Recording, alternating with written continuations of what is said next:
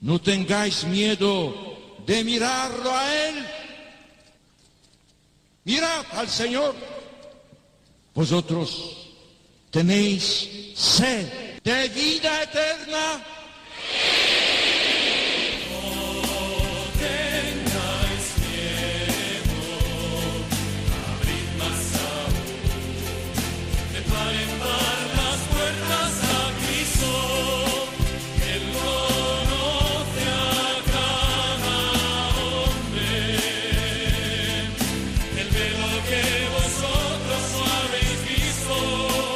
Comienza No tengáis miedo con el padre Juan Francisco Pacheco.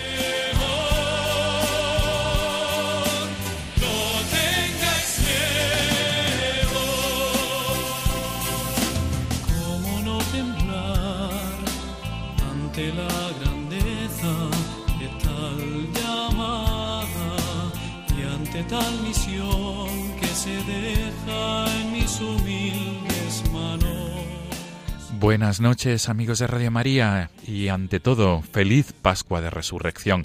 Estamos en la madrugada del lunes de la octava de Pascua. Acabamos de terminar de celebrar el domingo de Pascua de Resurrección. Por tanto, y repito insistentemente, feliz y santa Pascua de Resurrección. Y también gracias por ser fieles a esta cita quincenal. Comenzamos el tiempo de Pascua y qué mejor manera, amigos, que dedicar la primera parte de nuestro programa de hoy, la primera entrevista, a abordar el tema de la Divina Misericordia. El próximo domingo será el segundo domingo de Pascua, el domingo de la Divina Misericordia. Vamos a hablar de este tema con un invitado, con una persona que ha experimentado en su vida la Divina Misericordia y que ahora mismo es una persona que colabora en extender esta devoción tan querida por San Juan Pablo II. Amigos, y en la segunda parte del programa vamos a trasladarnos hasta la diócesis de Vitoria, porque en esta diócesis vasca se celebra desde el pasado 8 de diciembre y hasta el próximo 8 de diciembre de 2019 el año jubilar mariano, con motivo de los 50 años de la consagración de la Catedral de María Inmaculada, Madre de la Iglesia. El lema que ellos tienen en Vitoria, el lema que, se, que, que, han propuesto desde la diócesis de Vitoria para vivir este año jubilar es con María salimos al encuentro. Vamos a tener ocasión y la suerte de poder conversar con el párroco de la, de la Catedral de María, Madre de la María Inmaculada, Madre de la Iglesia, Don Unai Ibáñez. Amigos, este es el sumario del programa de esta madrugada de lunes 22 de abril de esta octava de la Pascua de Resurrección. Comenzamos.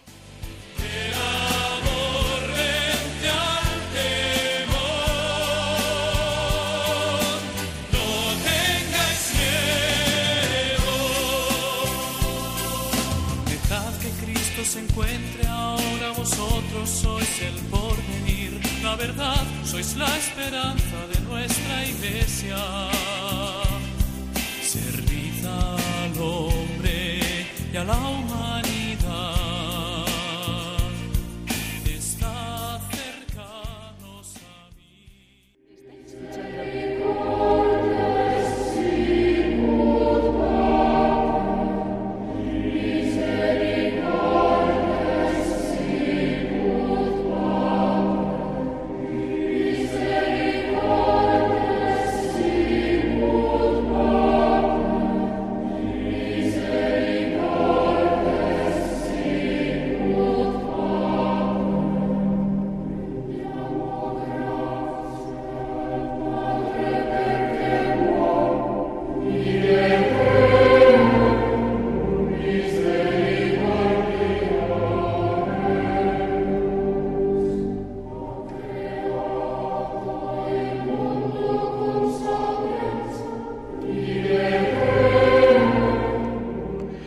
De Radio María, estamos ya en la primera parte del programa. Habrán advertido que estamos escuchando el himno del Jubileo de la Misericordia, este canto tan especial y tan querido por el Papa Francisco, y que tanto tiene que ver con la misericordia de Dios, con la misericordia divina. Amigos, eh, nuestro primer invitado es, una, es un padre de familia, empresario, eh, una, es casado, eh, que vive en Valladolid, y que está muy vinculado con el apostolado de Nuestra Señora de Fátima. Eh, tenemos con nosotros a través del hilo telefónico a Jesús Ausokua. Él, él es el secretario general de la Asociación Pública de Fieles Apostolado Nuestra Señora de Fátima. Se encuentra en Valladolid, desde donde nos atiende a través del teléfono. Y tiene mucho que ver Jesús con la Divina Misericordia. Por eso es invitado en este programa. Jesús, buenas noches. Muy buenas noches, Padre. Y sobre todo le agradecemos muchísimo que nos atienda y que nos cuente y que nos comparta su experiencia de la misericordia del Señor en su vida, de verdad. La primera pregunta de recibo es, ¿por qué, es, ¿por qué este tema, el jubileo de la misericordia, Jesús? ¿Qué entraña para usted? Bueno, pues em, representa mm, pues uno de los atributos principales que tras la conversión que, tuve hace 11 años, representa para mí el atributo mayor de Dios hacia el hombre que tras, eh, tras pues, eh, comportamientos eh, indebidos, pues se apiada de los almas, las almas sin, sin, sin, merecerlo, por lo menos en mi caso, ¿no? esa misericordia básicamente lo que evoca es pues esa esa esa gran esa gran ese gran misterio y esa gran gratitud que debemos de tenerle a Dios por, por concedernos ese gran privilegio. Qué bien. Que es la infinita misericordia. Qué bien. Pues vamos a tener ocasión de, de hablar de ello y sobre todo de la experiencia en su vida, Jesús, de la Divina Misericordia. Vamos a subir el volumen, vamos a recordar este himno de la jubileo de la misericordia. Misericordioso es como el Padre.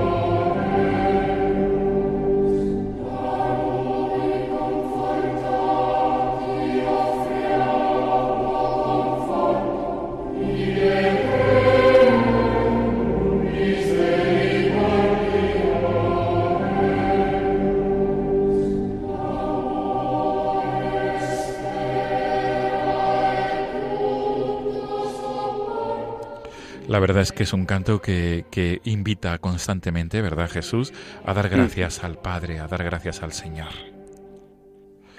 Infinitamente. Qué bien. Así mm. es. Pues Jesús, entramos directamente y de lleno ya en el diálogo nocturno en esta entrevista. El motivo de invitarle eh, aquí al programa No tengáis miedo es porque queremos entender que su testimonio, su experiencia, puede ayudar a otras personas, puede ser un foco de luz y de esperanza para otras personas. Vamos a, ir eh, introduciendo poco a poco ese momento de, conversión o ese momento de la experiencia de la misericordia del Señor en su vida Jesús. Y antes de nada, quería por favor que usted mismo se presentara a la audiencia de Radio María eh, cómo, cómo ha vivido su fe Jesús desde la infancia, eh, cómo se ha desarrollado su vida y hasta el momento en el que da la vida, llega ese momento, ese punto de inflexión y ese giro de 180 grados tras experimentar la misericordia divina en su vida. Jesús, por favor.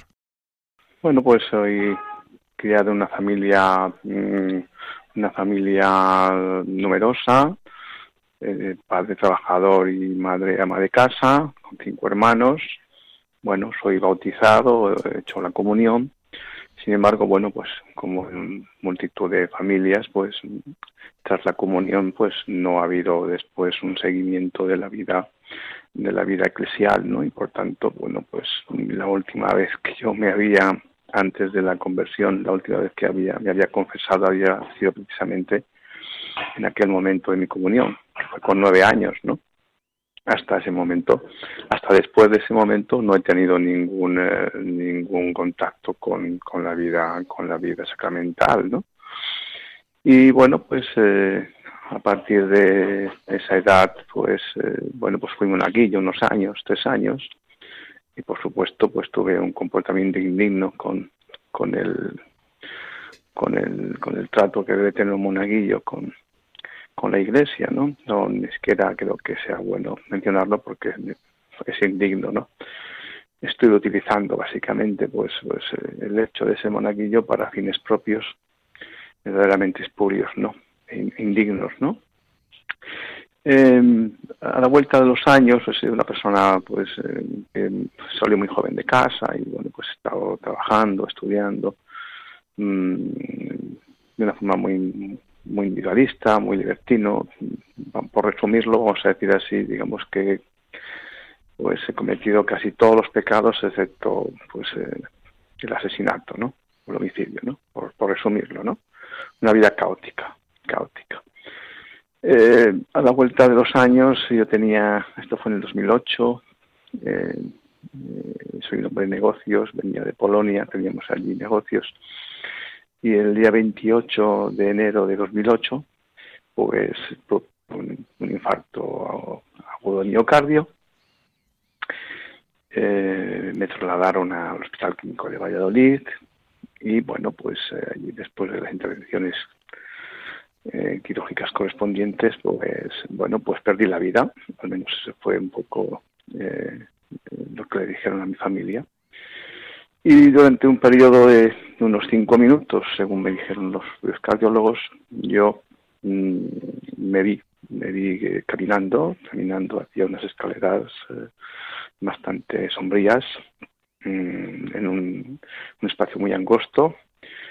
Eh, lo recuerdo perfectamente, como estuviera produciendo en este momento, bajando unos peldaños muy antiguos, eh, una huella muy, muy muy desgastada.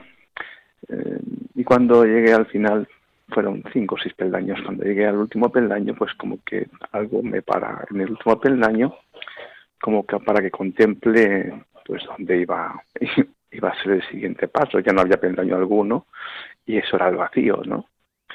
Era de una extensión extraordinaria, no sabía describir la magnitud, pues porque, pues porque era era infinita, o sea, no, mis ojos no conseguían, no conseguían ver el fin de, ese espacio.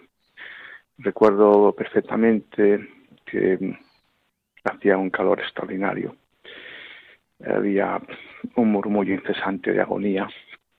No sé, no sabía decir si millones o miles de millones de personas o de seres, digamos, gimiendo, ¿no?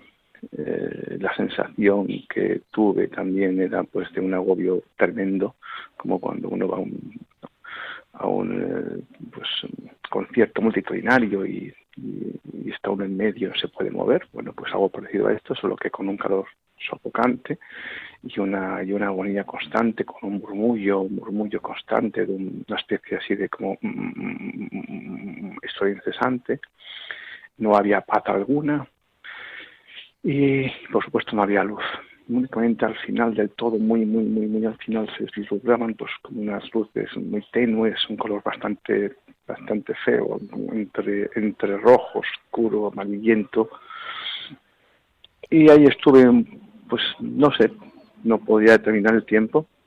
Digo lo de los cinco minutos porque fue lo que fue lo que le dijeron los cardiólogos a mi familia cuando estaban esperando, dijeron que había, que había fallecido y, cuando regreso, ya el regreso ya no soy consciente de cómo regreso, ya por los ojos en quirófano, estaba todo completamente apagado, estaba yo solo y bueno, pues fui a, la intención de levantarme y debí caer alguna cosa y en aquel momento apareció una persona, uno de los, uno de los, de los médicos y entonces, bueno, pues muy sorprendido, pues eh, en voz alta me dijo, Jesús, eh, ¿dónde andabas? Y yo le respondí, pues eh, ya te lo contaré, ¿no? Bueno, vino el equipo médico, pusieron en marcha el quirófano, hicieron las intervenciones que entendieron oportunas y al, al, al, tiempo pues yo salí con la camilla desde, desde la planta séptima del Hospital Clínico de Valladolid hacia la UCI, ¿no? Y salí con los ojos abiertos ante, ante toda mi familia y algunos amigos, mi mujer y demás, eh, atónitos. Bueno, aquella noche yo la pasé en la UCI la verdad es que pues entubado, con sondado, bueno, pues declinado, eh, una posición bastante incómoda y sin embargo yo aquella noche pues tuve tuve una, una sensación extraordinaria de una paz fantástica. Eh, no sentía ningún dolor eh, digamos no quería ver a nadie porque era una sensación tan maravillosa pues que, que estaba muy bien estaba muy a gusto no me sentía acompañado no muy acompañado eh, y en paz total absoluta sin ningún temor de ningún tipo. Bueno, pues todo al día siguiente, cuando ya cuando ya pues entraron las enfermeras, tomaron atención, un poco pues todo el protocolo que se establece en estos casos, mm, me llevaron a, planta directamente a la habitación de mí solo y pues al poco tiempo entró mi mujer, fue la primera persona que vi tras este episodio.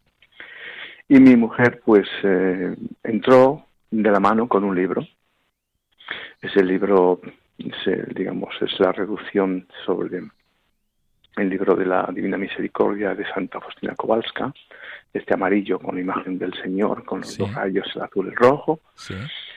Y yo le pregunté a mi mujer, ¿qué es esto, no? Me dijo, pues es que primero me contó mi mujer lo que había ocurrido, que le habían dicho que había, que había muerto. Y me contó mi mujer que mi madre subió, subió a la capilla del hospital clínico, que es dos plantas más arriba, y mi madre pues debió subir a orar. Sí. Y cuando bajó mi madre, bajó con aquel libro de la mano. Sí. Y según mi mujer, al poco tiempo, pues salía yo sí. del quirófano sí. hacia la UCI. Sí. Bueno, entonces cogí el libro, lo miré y lo guardé en el cajón de la mesilla esta de chapas que hay en este hospital. Y no le di importancia a ninguno, lo guardé. Mi mujer me contó un poco qué es lo que había ocurrido, lo que había, le habían dicho los médicos, que había fallecido, etcétera, etcétera, etcétera. Y entonces recuerdo que a, a mediodía, pues, eh, bueno, pues eh, cuando vinieron los médicos a hablar conmigo, me dijeron sorprendidos un poco de porque mi, mi, diagnóstico escrito del doctor Torres era eh, infarto agudo de miocardio, parece ser que es más grave, ¿no? Eh, al día siguiente ya me dejaron incorporarme, me fueron a hacer un, un ecocardiograma y cuando me hacen el ecocardiograma, pues resulta que me dice la enfermera, que me pregunta la enfermera si había tenido un infarto. Y pues mire usted, aquí tiene usted el, diagnóstico del doctor Torres, en aquel momento era el clínico más, más reputado de, del hospital. Y entonces me dijo la señorita, me hizo este comentario, mire, es que usted es que no tiene ningún daño del corazón y la consecuencia inmediata de un infarto agudo miocardio es que se necrosa el tejido cardíaco rompe y eso no se regenera ya. Y usted tiene intacto el corazón, usted va a tener una vida absolutamente normal porque no hay daño alguno en, el tejido cardíaco, está intacto, ¿no? Y dije, bueno, pues, pues qué bien, ¿no? Automáticamente a las pocas horas me dieron el alta. Yo entré, entré en el hospital el día 28 sábado y salí un lunes por la tarde caminando con mis pies de modo que cuando iba a abandonar el hospital eh, caminando, me dijo mi mujer, coge el libro, porque no había, no había, no había vuelto a coger el libro. Entonces abrí la, el cajón de la mesilla, metí el libro en mi, en mi bolsa, una bolsa de mano que me llevaron para llevar mis cosas, y bajé caminando con mi mujer, bajamos el ascensor, ella condujo, no podía conducir. y bueno, pues recuerdo que eh, después de después de llegar a casa, pues tuve ataques de pánico.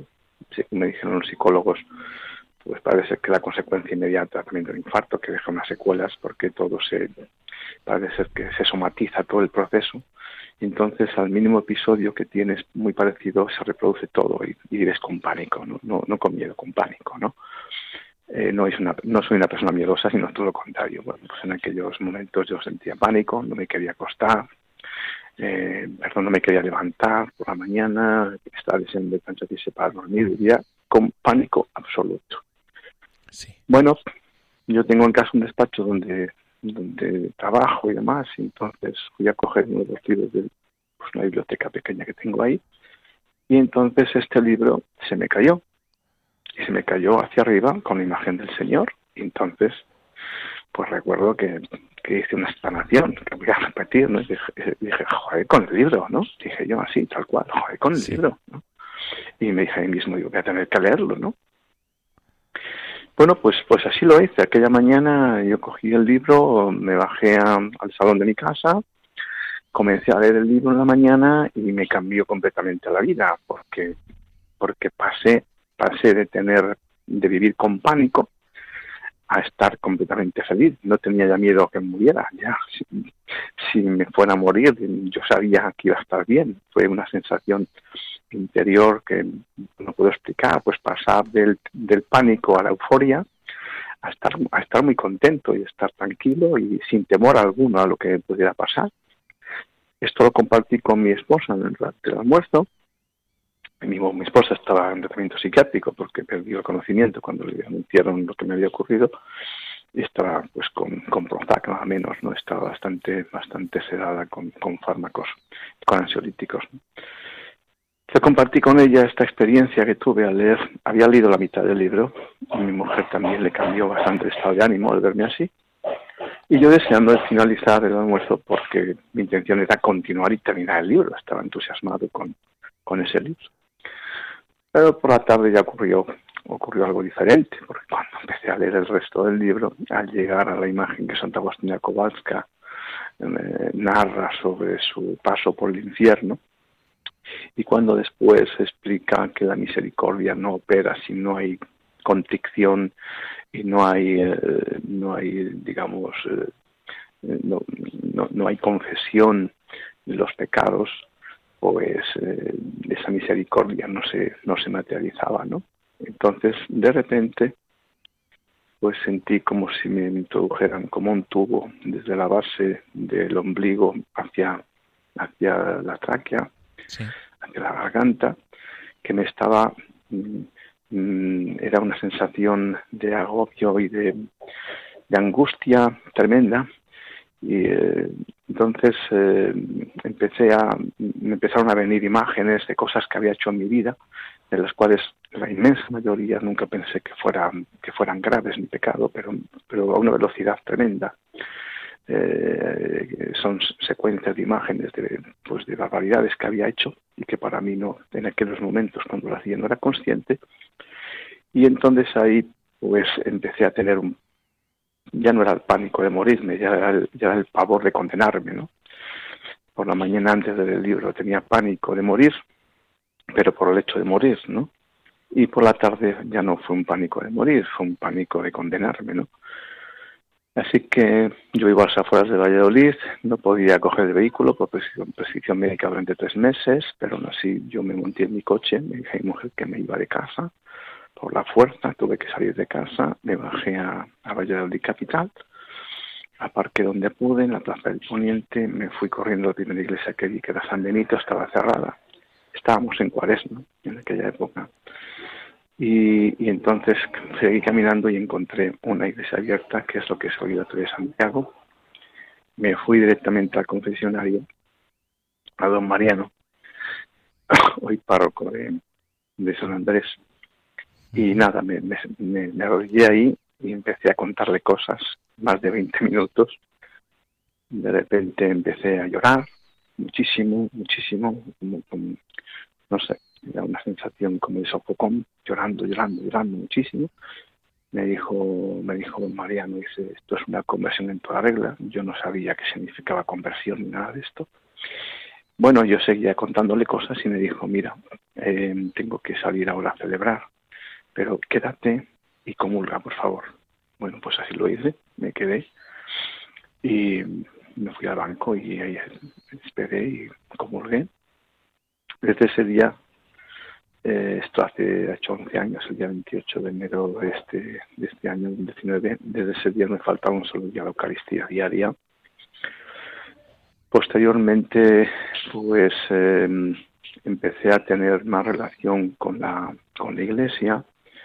Eh, tengo que agradecerle muchísimo a Radio María fundamentalmente a Monseñor Munilla, porque en aquellos momentos yo me estuve instruyendo cada mañana durante cinco años, esto fue en el 8, pues del 8 al 13, cada mañana a las 8 de la mañana yo ponía Radio María y escuchaba el Catecismo de la Iglesia Católica.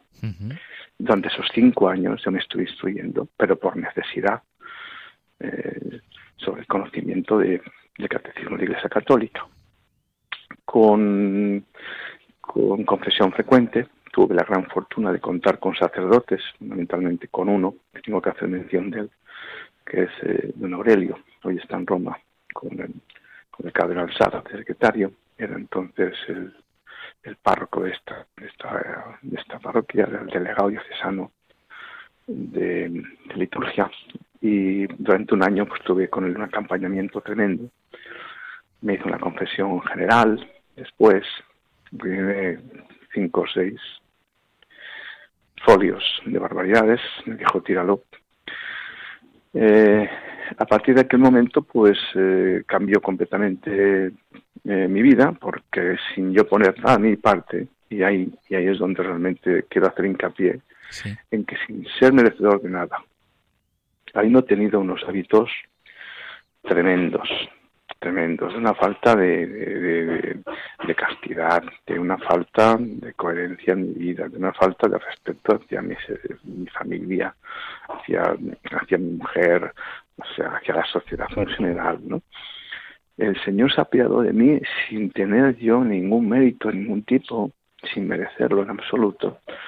Y digo que se produjo inmediatamente porque de tener una actitud mm, de deseo hacia, hacia el ámbito femenino. De repente el Señor me congelaba la imagen que yo tenía en la, en la, en la, en la mente, de, ver una, una mujer por la calle caminando y, y de repente para paralizar mi imaginación.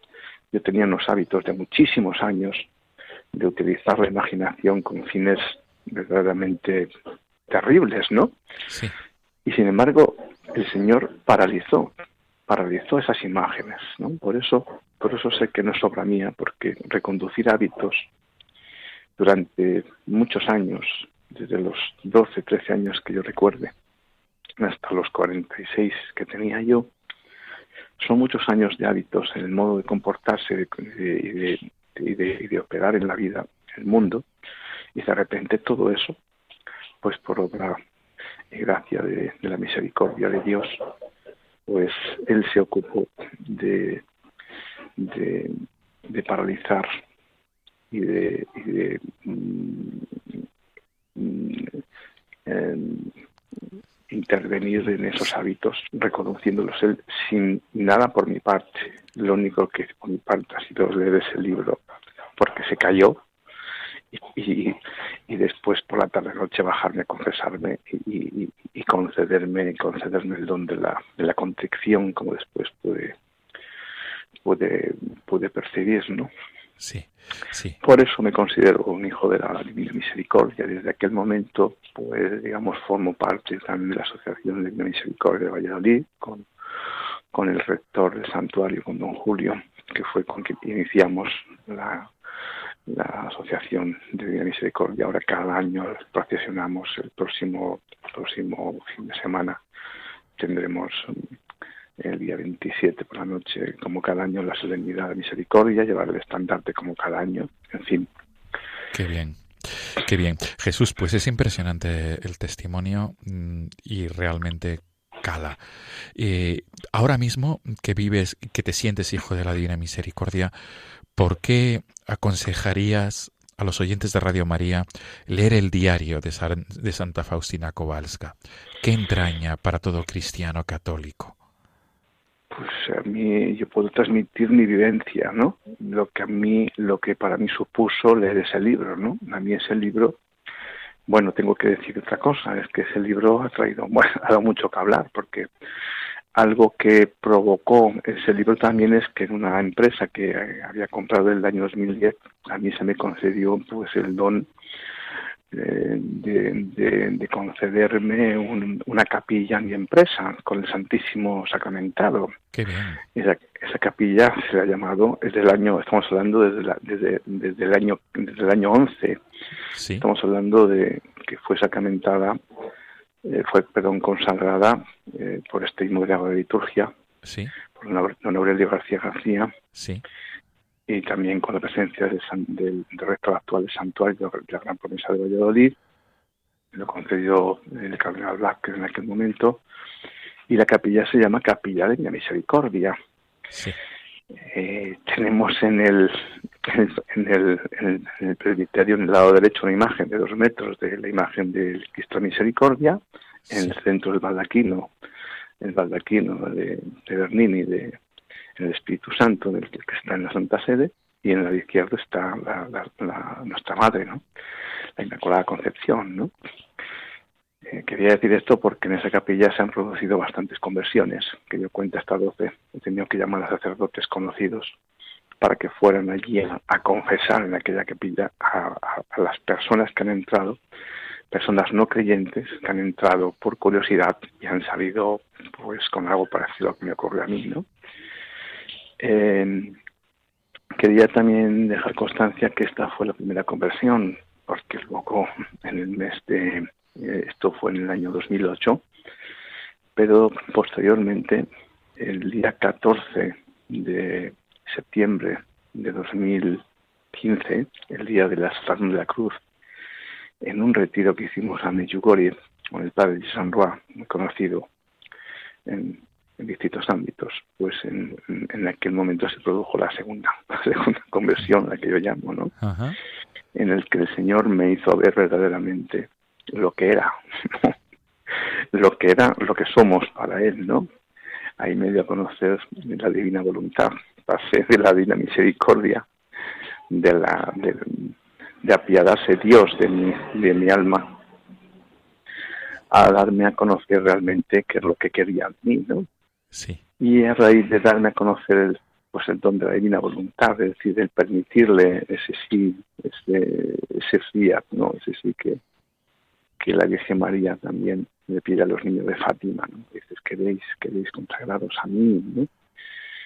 Cuando le enseña el infierno a los niños, les dices, no habéis visto cuántas almas se condenan porque no hay nadie que ore por ellas ni sacrifique queréis unidos a mí. Y le dije, sí, ¿no? Pues ese sí, esa unión con, con Dios para que, para que Dios obre en nosotros y con nosotros, ¿no? Esa explicación que la en la Santa Eucaristía escuchamos cada día y que pasa inadvertida muchas veces, ese por Cristo, con Él y en Él, ese por, con y en Él, a ti Dios Padre Omnipotente.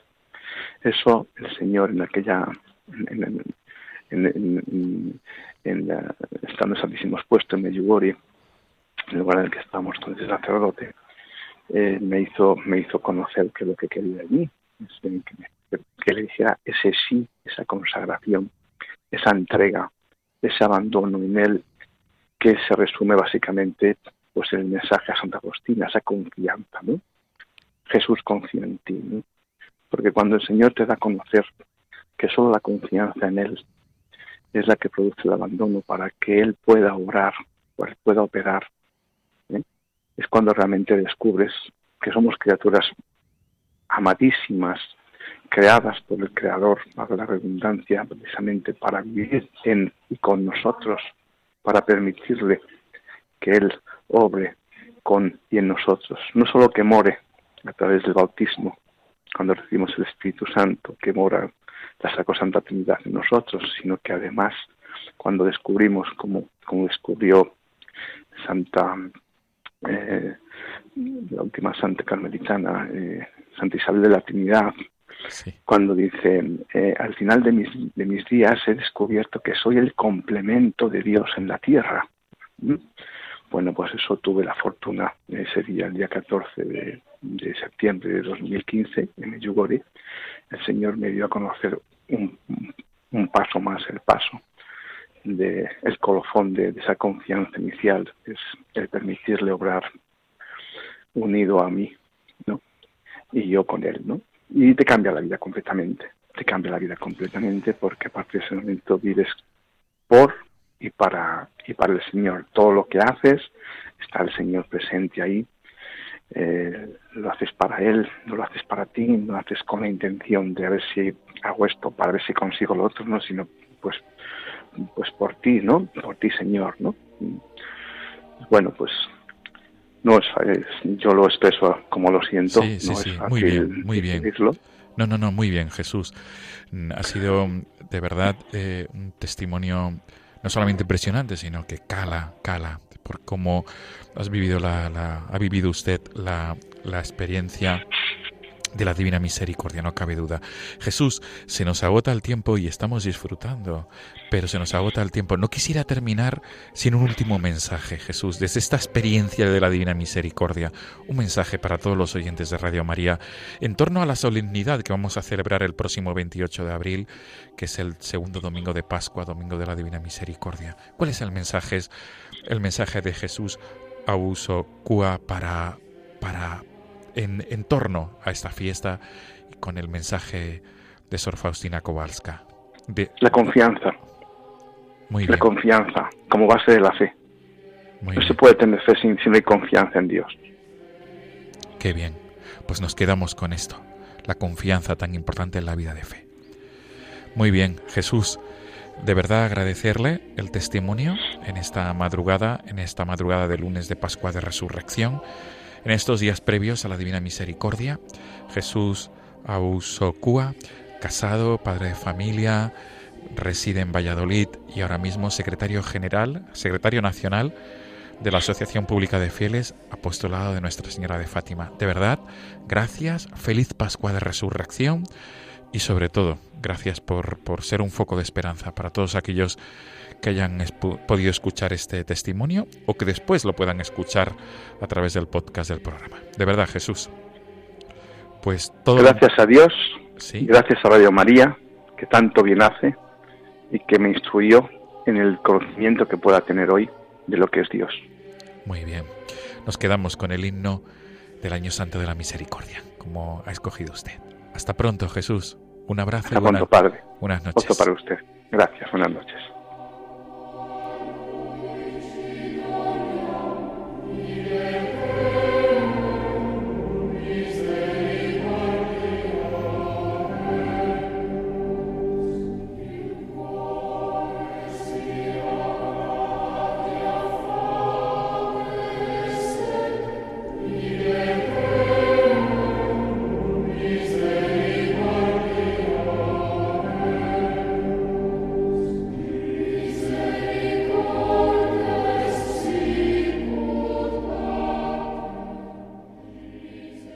Están escuchando No tengáis miedo con el padre Juan Francisco Pacheco.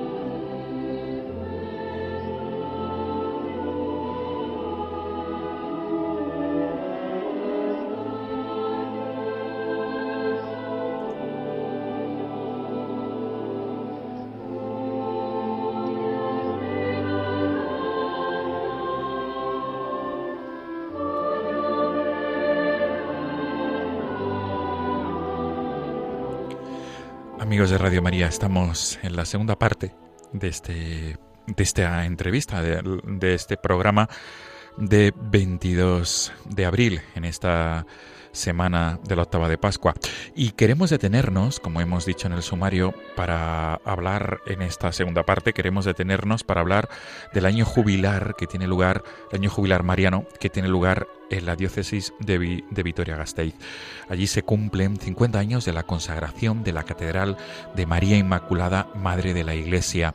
Por este motivo, eh, la Penitenciaría Apostólica de su Santidad ha concedido a la Diócesis de Vitoria un año jubilar con motivo de estos 50 años de la consagración de la Catedral Nueva de María Inmaculada, Madre de la Iglesia. Este año jubilar comenzaba el pasado 8 de diciembre y transcurrirá hasta el próximo 8 de diciembre de este año 2019. Para hablar de este año jubilar y de lo que, y lo que entraña, tenemos con nosotros al otro lado del hilo telefónico al párroco de la, de, Santa, de, la, de la parroquia, que a su vez es el templo catedralicio de María Inmaculada Madre de la Iglesia, don Unai Ibáñez.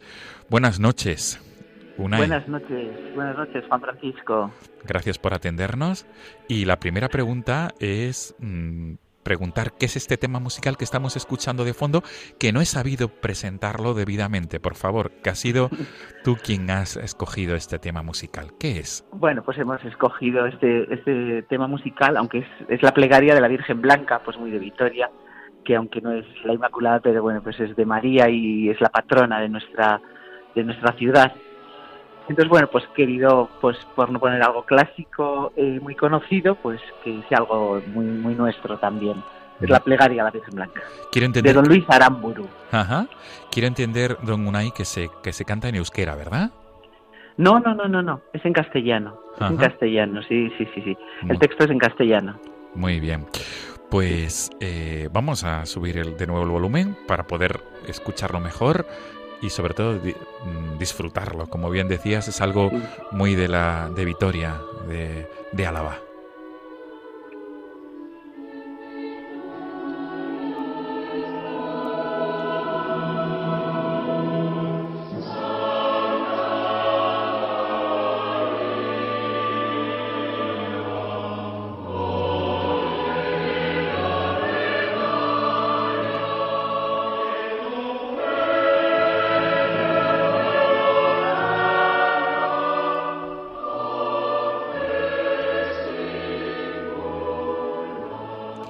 Supongo que para cualquier cristiano, para cualquier hijo, ¿no? Que de, la diócesis de Vitoria significa mucho este canto. Es, eso, sí, sí, es una plegaria pues que, nos está hablando de, que es una ciudad pues, muy mariana y, bueno, pues que nos ayuda pues eso, a estar cerca de, de, la iglesia y cerca de, pues, de la Madre de Jesús.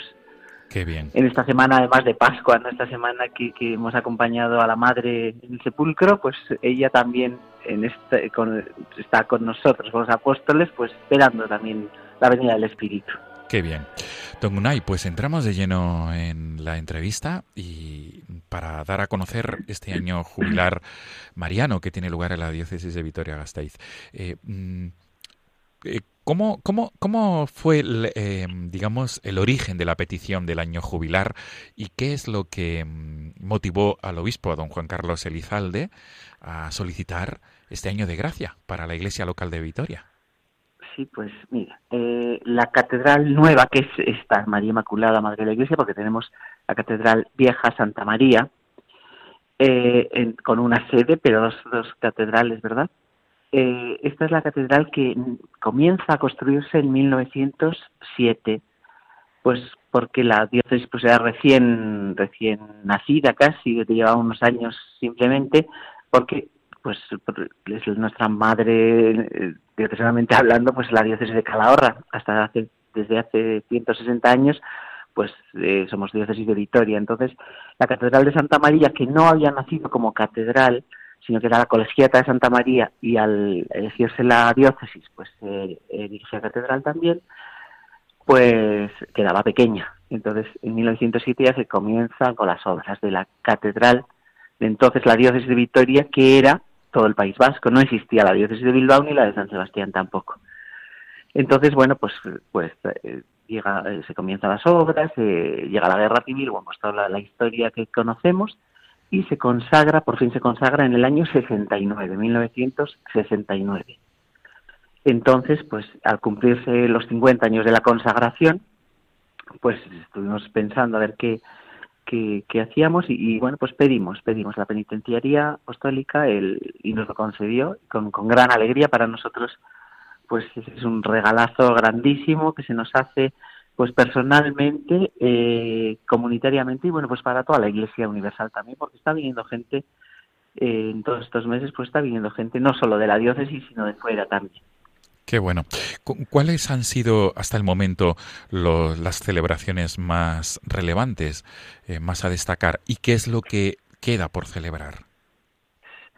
Pues sobre todo queremos que sea eh, pues un acontecimiento eh, pastoral, no de evangelización y que nos lleve pues de ya desde ahí el título que hemos querido dar, pues con María salimos al encuentro, ¿verdad? Pues dándonos cuenta y haciéndonos conscientes de que la Iglesia pues siempre estamos saliendo eh, al encuentro y, ahora pues con fidelidad también a la llamada que nos hace el Señor siempre nos la ha hecho pero bueno pues ahora el, nuestro Papa también pues eh, nos hace esa llamada con una frescura pues terrible no entonces el acontecimiento es pues la apertura del año se dio eh, la víspera de la Inmaculada la víspera del día 8 por la tarde pues con una procesión desde, desde, el, desde el convento de la Inmaculada, que es donde están las clarisas de Vitoria, muy conocida, la iglesia de San Antonio, más popularmente conocida, pero que es el, convento de la Inmaculada. Entonces salimos en procesión desde allá,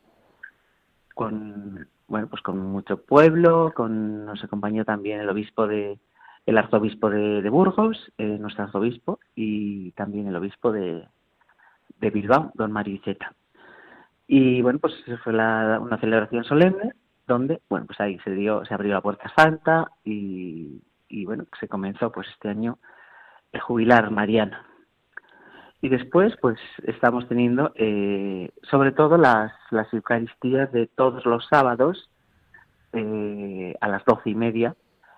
Antes una cita, bueno, pues que todo, eh, quien quiera participar de la visita guiada al templo, pues eh, con esa temática del año jubilar, pues a las once y media ya se queda en la Puerta Santa, se hace la entrada, se hace la visita jubilar y después pues se vive la Eucaristía.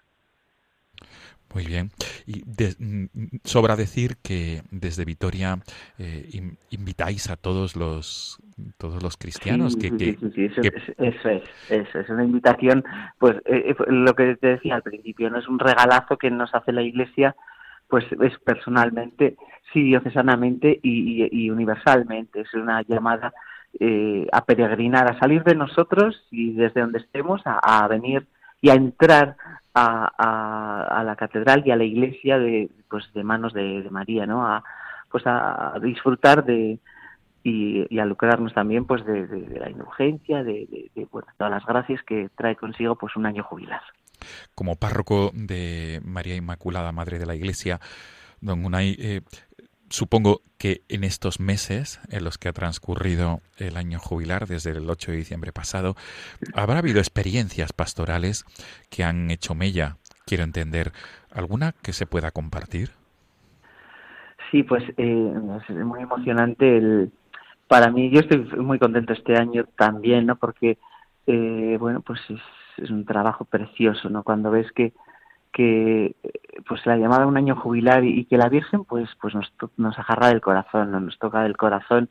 Después el ver a tanta gente acercarse al sacramento de la reconciliación, eh, pues es una gracia, ¿no? Gente pues de quizá de pues sí asidua a ese sacramento y, y, bastantes pues con años sin haber frecuentado pues, el sacramento de la confesión, de la reconciliación eh, bueno, pues al preguntarme así de repente, pues me recuerda eh, pues eh, bastantes personas conocidas de, de, la diócesis, pues emocionadas, sobre todo pues en la Eucaristía o, al final en el canto a la Virgen.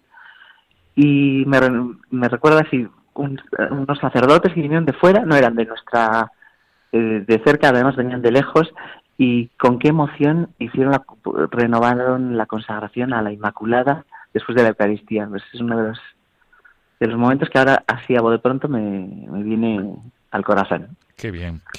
Qué bien. Y todos los oyentes de Radio María que quieran conocer algo más del año jubilar o las fechas, ¿cuál es el modo más, más práctico, más fácil para obtener información? Eh, perdón, eh, ¿me decías? Sí, ¿existe algún tipo de, de, canal eh, por el cual los oyentes de Radio María puedan saber más acerca del año jubilar, fechas? Sí, sí, sí. ¿Cuál es el modo más práctico para...? Pues yo creo que el modo más práctico es entrando a la página web de la diócesis, diócesisvitoria.org. Sí. hay un apartado de año jubilar mariano, entonces pues están las fechas, qué grupos participan y bueno, pues información información pues variada de, de, todo este año, ¿no? Pues los conciertos benéficos que ha habido, los que va a haber, eh, pues teatro de, sobre Santa Teresa de Jesús, bueno, pues vamos a tener bastantes eventos. Entonces todo eso está muy bien informado en la página web. Por tanto, es la mejor manera a través, de, a través de la web. Vamos a repetir la URL que es www.diocesisvitoria.org. Y dentro de la web de la diócesis hay un apartado para, para conocer mm, el jubileo mariano con motivo de los 50 años de la Catedral de María Inmaculada, Madre de la Iglesia. Don Unai, desde, desde esta perspectiva como párroco, como sacerdote, que estás ahí trabajando a pie de cañón en este año jubilar, em, la motivación, em, ya has hablado de la motivación, pero mm, ¿qué es lo que, digamos, eh, en qué se va a caracterizar singularmente la diócesis de Vitoria a través de este jubileo? ¿Qué es lo más significativo? Pues sobre todo eh, estamos viendo una respuesta muy positiva en la gente, en grupos, donde se remarca y se queda flor de piel pues la pertenencia a la iglesia, ¿no?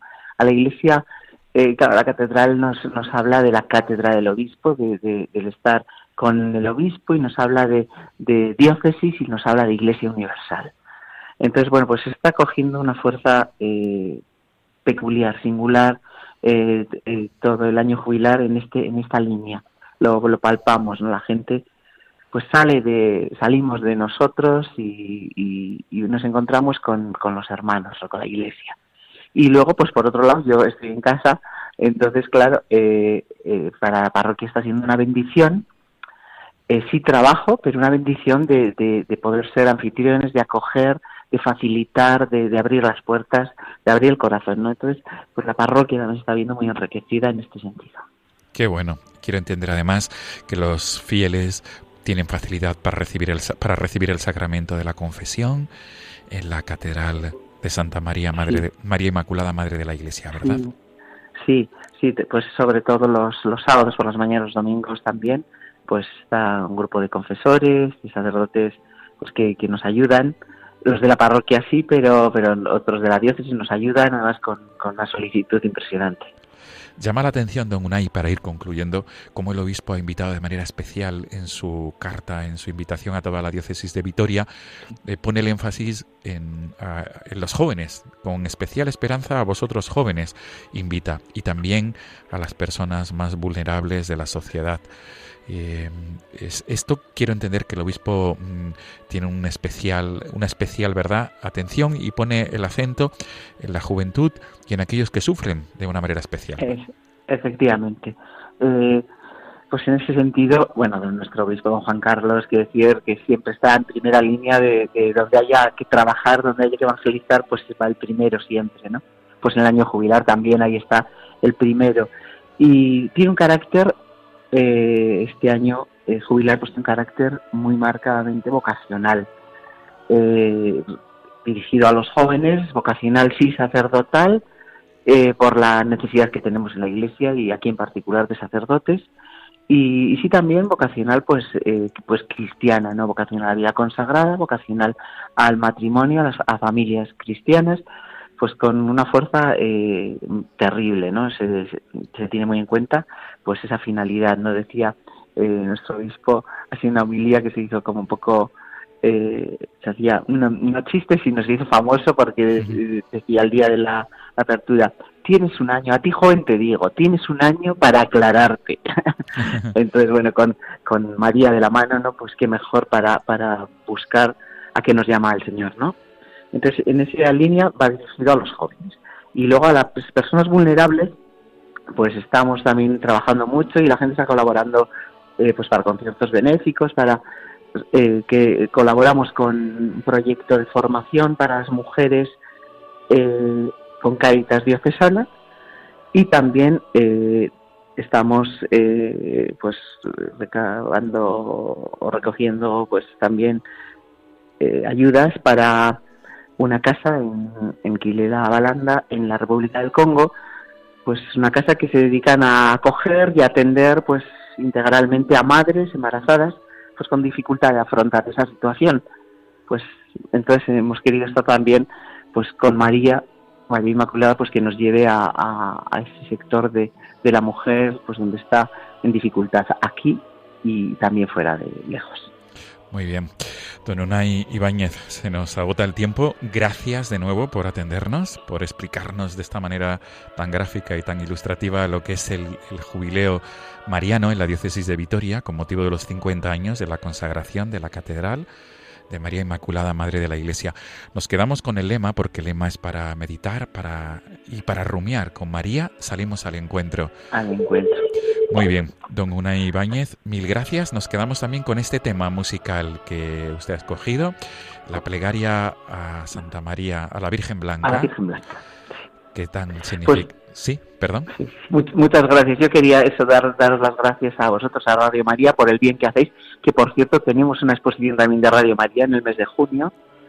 Qué bien. Y entonces agradeceros a vosotros y, y, y deciros, volveros a, recordar, reiterar que las puertas están abiertas para todos, eh, para acercarse a Victoria y rezar a, a la Virgen a María Inmaculada, la Virgen Blanca y, y, bueno, pues disfrutar y, y lucrarse también de, de, las gracias de este año jubilar. Muy bien. Pues gracias, don Unai Ibáñez. Nos quedamos con este tema musical. Todo lo mejor para lo que queda de jubileo hasta el próximo 8 de diciembre. Jubileo mariano en la diócesis de Vitoria. Don Unai Ibáñez, párroco de la, de la Catedral de Santa María, María Inmaculada, Madre de la Iglesia. Hasta pronto. Buenas noches. Muchas gracias. Hasta pronto. Buenas noches. Adiós. Adiós.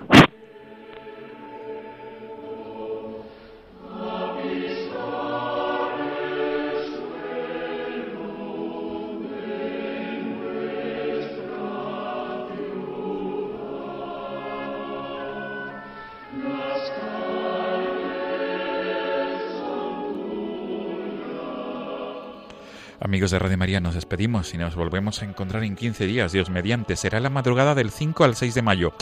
Como siempre, les dejamos, os dejamos el correo electrónico del programa no tengáis miedo, arroba radiomaria.es. Repito, no tengáis miedo, arroba radiomaria.es. La próxima semana tendrán con ustedes, tendréis el programa de Mirilla García, La aventura de la fe.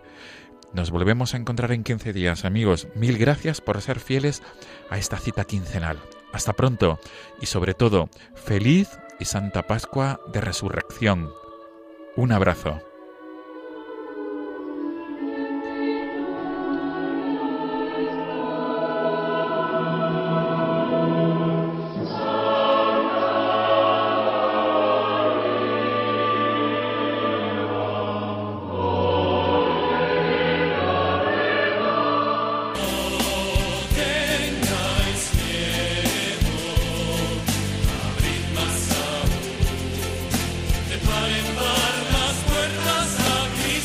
Así finaliza en Radio María No tengáis miedo, un programa dirigido por el padre Juan Francisco Pacheco.